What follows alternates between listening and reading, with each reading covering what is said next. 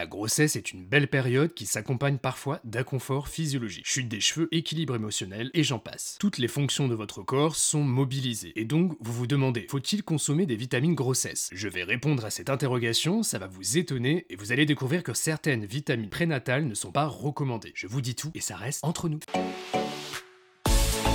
NutraStream, votre média interactif pour tout savoir sur les ingrédients de santé naturelle.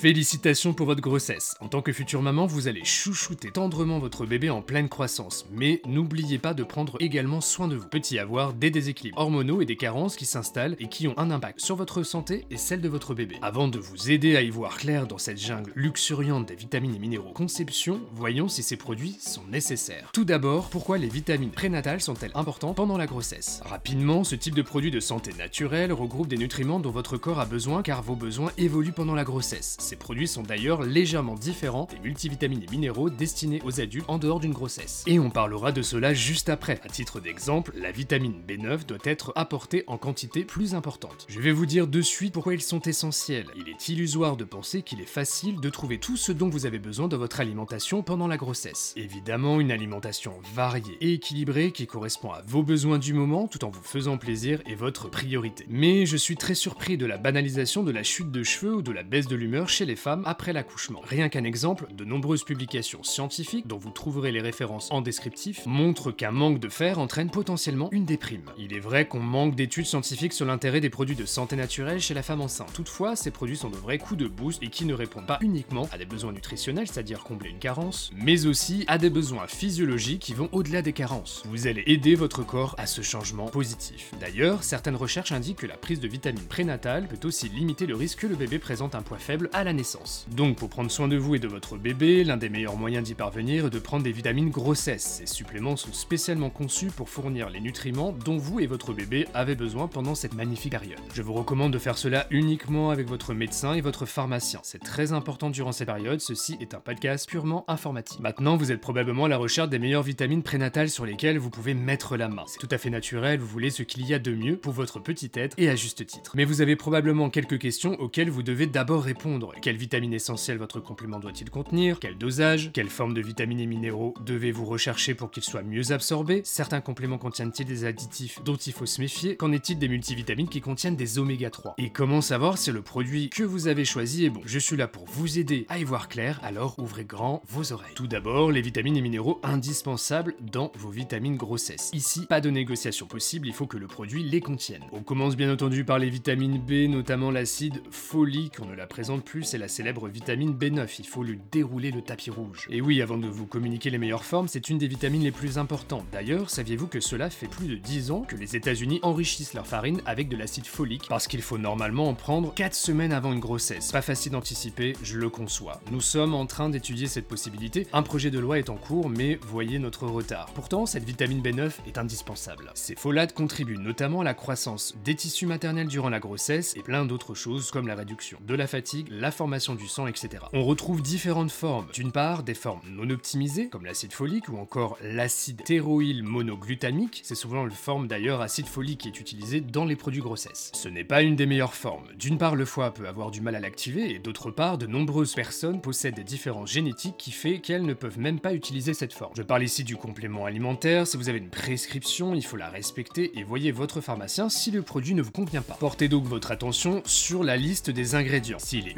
uniquement indiqué vitamine B9 dans votre complément grossesse, vous ne pouvez pas savoir la forme sauf en contactant le laboratoire. Voici quelques excellentes formes de vitamine B9. Vous retrouvez le 4 folique, l'acide 5 méthyl tétrahydrofolique, le calcium L méthylfolate ou encore le folinate de calcium. En général de 200 à 400 microgrammes, plutôt la fourchette haute donc 400 microgrammes si vous désirez un enfant. Sachez qu'en France et à ce jour on ne doit pas dépasser la dose de 500 microgrammes dans un complément alimentaire. Parlons maintenant de la vitamine B12, cela tombe bien, je vous ai proposé un post sur Instagram avec une musique entraînante récemment. Elle fait partie du top 5 des carences en France. Vous ne devez pas la négliger, surtout si vous ne mangez pas assez de viande. Évitez les formes cyanocobalamines et hydroxocobalamine, privilégiez les formes adénosylcobalamine ou méthylcobalamine. Oui, c'est vrai, ça fait beaucoup de noms scientifiques, mais ce sont les noms qui apparaissent dans la liste des ingrédients. Donc à analyser, à comparer comme toujours, plissez les yeux et soyez attentive à la composition de vos produits. Au niveau des quantités, on est entre 2,5 à 5 microgrammes. Un peu plus si vous ne consommez met pas assez de viande. Les autres vitamines du groupe B sont également importantes. Je pense notamment à l'inositol, anciennement appelé la vitamine B7. C'est vrai que c'est pas vraiment une vitamine B, on en manque de plus en plus car on ne mange plus d'abat tel que le foie. L'inositol est top pour la phase de préconception car il participe à une fertilité normale et pendant la grossesse, il semblerait éviter les naissances prématurées et le diabète gestationnel. Pensez également à la choline, ce n'est pas vraiment une vitamine B, pour la petite info, elle se nommait auparavant la vitamine B4. Je regrette que cette choline est souvent absente des vitamines prénatales, alors qu'elle possède un rôle dans le développement neurologique de l'enfant. Par ailleurs, elle permet une meilleure utilisation des autres vitamines B et contribue au maintien d'une fonction hépatique normale. Au niveau des autres nutriments, votre vitamine grossesse doit également contenir de l'iode. C'est une carence qui remonte en flèche et qui peut perturber tout votre corps et pas seulement votre thyroïde. Je rappelle que votre glande thyroïde impacte votre fertilité, la phase de préconception et permet de gérer vos besoins durant la grossesse. C'est intéressant, il existe une réglementation en France qui autorise un dosage plus important en iode pour les produits de santé naturelle spécifiquement formulés pour les femmes enceintes. L'apport fixé est à 200 microgrammes par jour. Le zinc aussi est important, il intervient dans plus de 700 réactions biochimiques. C'est un des nutriments les plus importants dans la phase de préconception pour la fertilité, l'équilibre hormonal et durant la grossesse. Il contribue à un métabolisme glucidique normal, à la synthèse normale de l'ADN, à une bonne santé des cheveux, au fonctionnement normal du système immunitaire et contribue à protéger les cellules contre le stress oxydatif et encore plein d'autres vertus. Ici, comptez de 10 à 15 mg par jour. Le zinc fait partie des super-héros, avec le nutriment suivant qui est, roulement de tambour, la vitamine D. C'est un des nutriments central, indispensable pour tout le monde. Elle agit comme une hormone, paradoxalement c'est la plus grosse carence en France, vous êtes 80% à en manquer, c'est une catastrophe pour votre santé. À titre d'illustration, elle participe au développement du placenta, la production des hormones sexuelles et tellement d'autres propriétés qu'il m'est impossible de tout lister ici. Comme pour les autres nutriments, demandez à votre pharmacien pour un dosage adapté à vos besoins, en général 2000 à 2008 par jour. Et enfin, le magnésium. Vous connaissez cette star pétillante,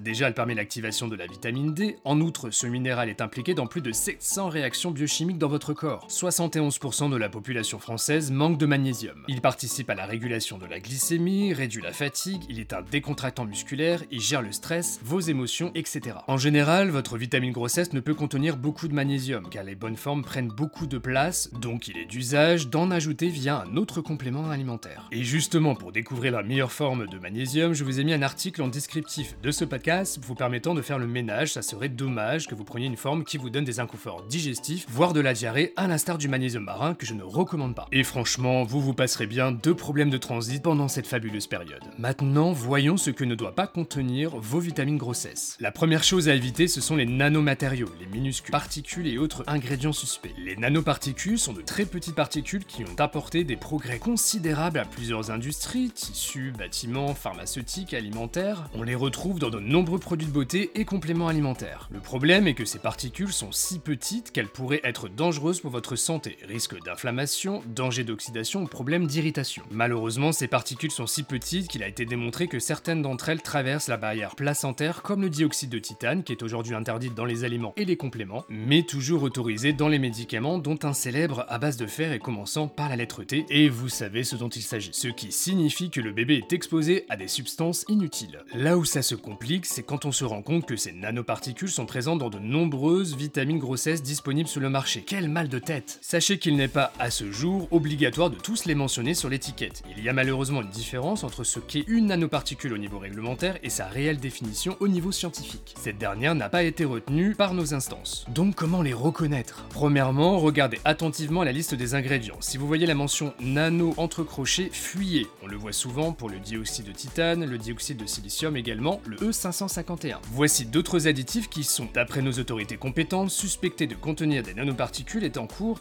de réévaluation scientifique. Par principe de précaution et en attendant leur retour, évitez ces additifs. Vous retrouvez le silicate de calcium, bien entendu rien à voir avec la silice organique ou silicium du riz, prêle, ortie ou bambou qui sont top. Je parle bien ici du silicate de calcium, le E552. Les oxydes et hydroxydes de fer, comme le E172, souvent utilisés en tant que colorant, on s'en passerait bien.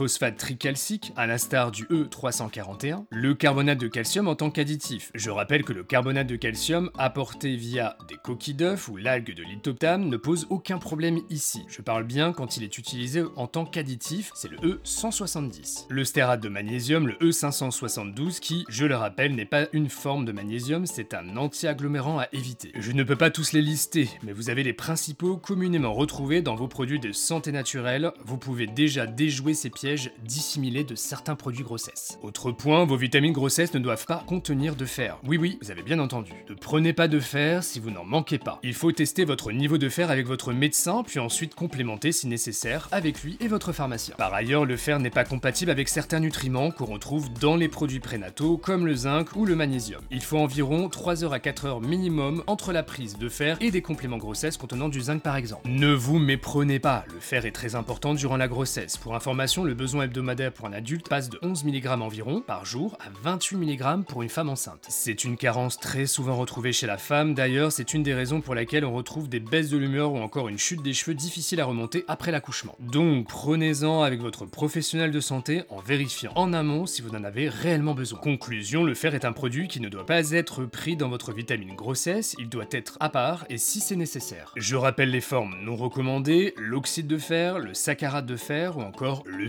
de fer. Enfin, votre complément alimentaire grossesse ne doit pas contenir d'oméga 3. Et oui, c'est un peu comme le fer ici, vous devez en apporter séparément parce qu'il n'y en aura pas assez dans votre multivitamine grossesse. Quand je dis séparément, cela veut dire dans un autre produit. Les oméga 3 sont bien sûr compatibles avec les vitamines et minéraux. Mais un produit tout en un est un problème car les oméga 3 sont sensibles à l'oxydation et très souvent il n'y en a pas assez dans le produit. Ce sont des substances fragiles qui nécessitent un traitement particulier. Prenez un produit à part, d'un côté vos vitamines et minéraux et de l'autre vos oméga 3. Quand je parle d'oméga 3 ici, je parle du DHA et EPA et on estime que 90% de la population sont carencés en ces acides gras essentiels. Rien à voir avec les huiles végétales comme le colza ou encore des oléagineux comme les amandes et autres, qui sont tout aussi importants mais ce sont des oméga 3 de type ALA. Et je rappelle que les oméga 3 d'origine marine, DHA et EPA sont vitaux pour votre santé et celle de votre bébé. À titre d'illustration, ils contribuent à une fonction cérébrale normale pour la maman et un bon développement cérébral du bébé. Je vous donnerai bientôt des pistes pour bien choisir vos oméga 3 sur Instagram et TikTok, hein, compte NutraStream. Le plus important est l'indice Totox, qui est en fait une sorte de mesure de la stabilité, le reflet du processus de purification de l'huile d'origine marine. Cet indice Totox doit être inférieur à 10, voire 7. Donc mangez des petits poissons gras de qualité, anchois, sardines, macro et une cure d'au moins 3 mois d'oméga 3 d'origine marine en capsule, c'est ultra recommandé durant la grossesse. Surtout au premier trimestre avec une quantité qui apporte minimum